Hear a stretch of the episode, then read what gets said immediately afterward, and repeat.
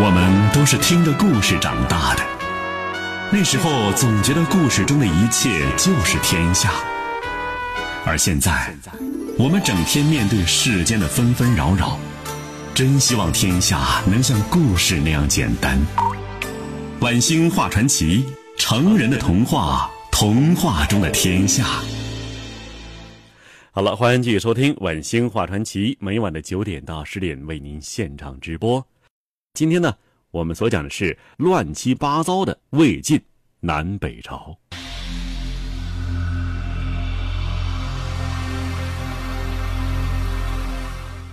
这位丁太后啊，年轻的时候就是燕国著名的美人，人到中年依然是雪肤花容，半老徐娘风韵犹在，更有少女所不具备的丰满和妩媚。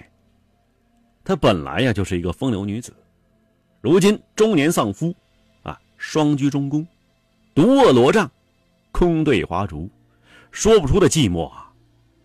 她常常是揽镜自照，拿着镜子来照照看，顾影自怜呐，自怨自艾，久而久之，忧郁成疾，病了。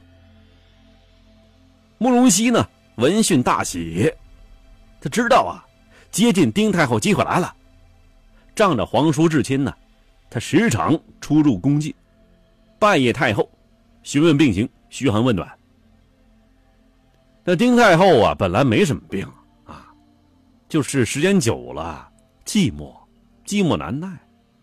如今见这位小叔子正当英年，二十左右啊，初有风仪，长得特帅漂亮，又如此知疼之热。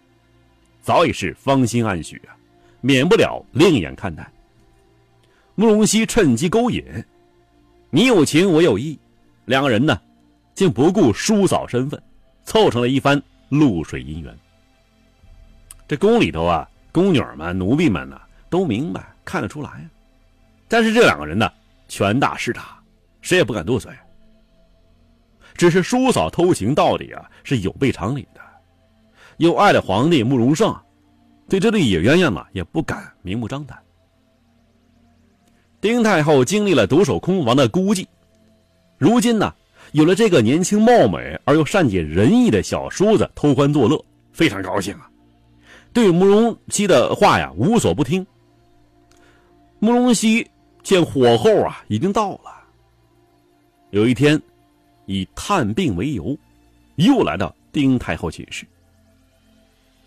慕容熙呀，看了丁太后那乐不可支的样子，就说呀：“说我若做皇上，你我就做一个长久夫妻，岂不更好啊？到那时候就不用这样偷偷摸摸了。”丁太后这时候早已经是灵魂出窍了，这时候啊，让他死都死，立刻答应下来了。这事儿好办，包我身上。可谁知道啊？上天好像呀要成全这对奸夫淫妇，还没等慕容熙动手，燕王慕容胜便被人给杀了。这怎么回事啊？这慕容胜啊，鉴于他父亲慕容宝已懦弱失国，即位之后反其道而行之，他是刻薄寡恩，猜忌成性，臣下有些小过失，随意诛杀，人人自危啊搞的。公元四零一年，终于激起一场政变。慕容胜被其臣下段姬杀了。政变被镇压下去之后，中磊将军慕容拔等人呢认为国家多难，一力长君。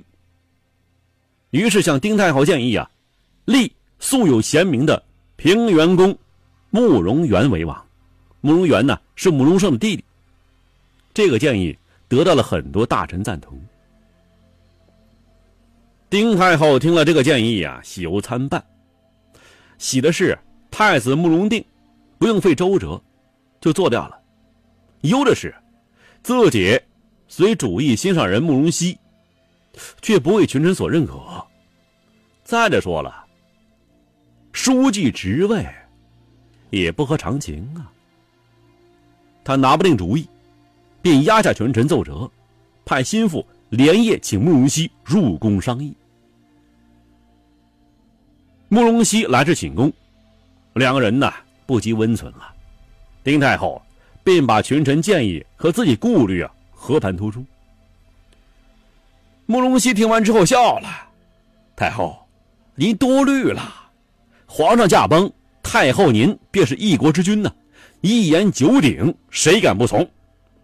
再者说了，我手里军队也不是吃素的。太后，您尽管明天呢宣诏立我为帝，大事可定矣。”一听这话，丁太后啊，吃了一颗定心丸。第二天早晨，群臣入朝，但见丁太后端坐龙床，慕容熙势力在侧，殿中布满了杀气腾腾的武士。大家这时候才明白情势有变，胆小的早服下身去了。丁太后顺势说：“呀，国家多难。”太子年龄尚幼，恐难当大人。朕已决定废黜。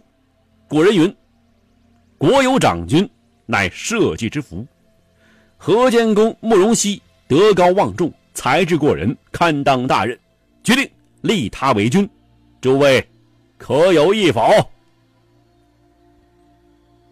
众臣见这架势，哪个敢分说呀？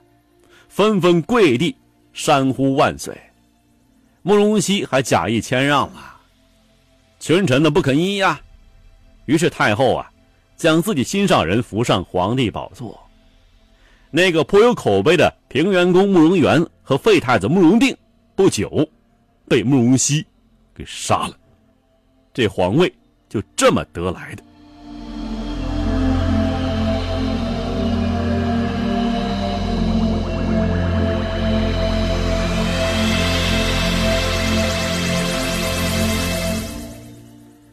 乱七八糟的魏晋南北朝，下面我们说一说呀，历史上最恐怖的美女劝酒法。这劝酒呢，或者说是被劝酒吧，好多这个喜欢喝酒的人呐，都经历过。所谓酒风好不好，跟劝酒的方式有很大关系。不过呢，我们今天呢劝酒，无非啊就是这个找几个会喝酒的，跟客人比。比到对方醉倒为止。但是今天呢，我们要讲的这个劝酒方法，绝对是史上最恐怖的。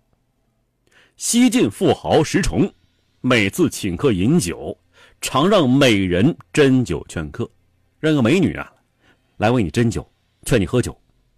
如果您，如果你客人呢不喝酒，怎么办呢？不是怪你啊，不是怪你喝酒，就让侍从，说武士啊。把这个劝酒的美人给宰了，给杀了。当然呢，杀人可不是玩笑，这是真杀。而且曾经有一次啊，在酒桌上，这石崇啊，这小子竟连杀三位美女。你不喝是不是？你不喝我就杀他。这石崇啊，字季伦，生于青州，小名齐奴。小时候呢，很机敏，勇敢而且有谋略。他的父亲石苞临终前呢，分财物给诸子，遗产嘛，对吧？但是唯独不给石崇。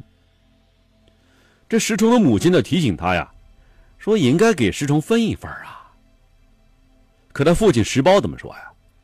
此儿虽幼小，以后却能自立。有个富豪志，啊，有个志，富豪志。这石崇啊，二十余岁。做了修武令，为人做事很干练。后来因为啊伐吴有功，封为安阳县侯，不久又迁为侍中。初为南中侍郎，荆州刺史。这石崇呢，颖悟有才气，率意而为，但是他这行为呢非常不检点。哈，在荆州任上的时候啊，私自与手下劫掠远方客商。打劫呀！这是，以至于积累了如山似海的财富。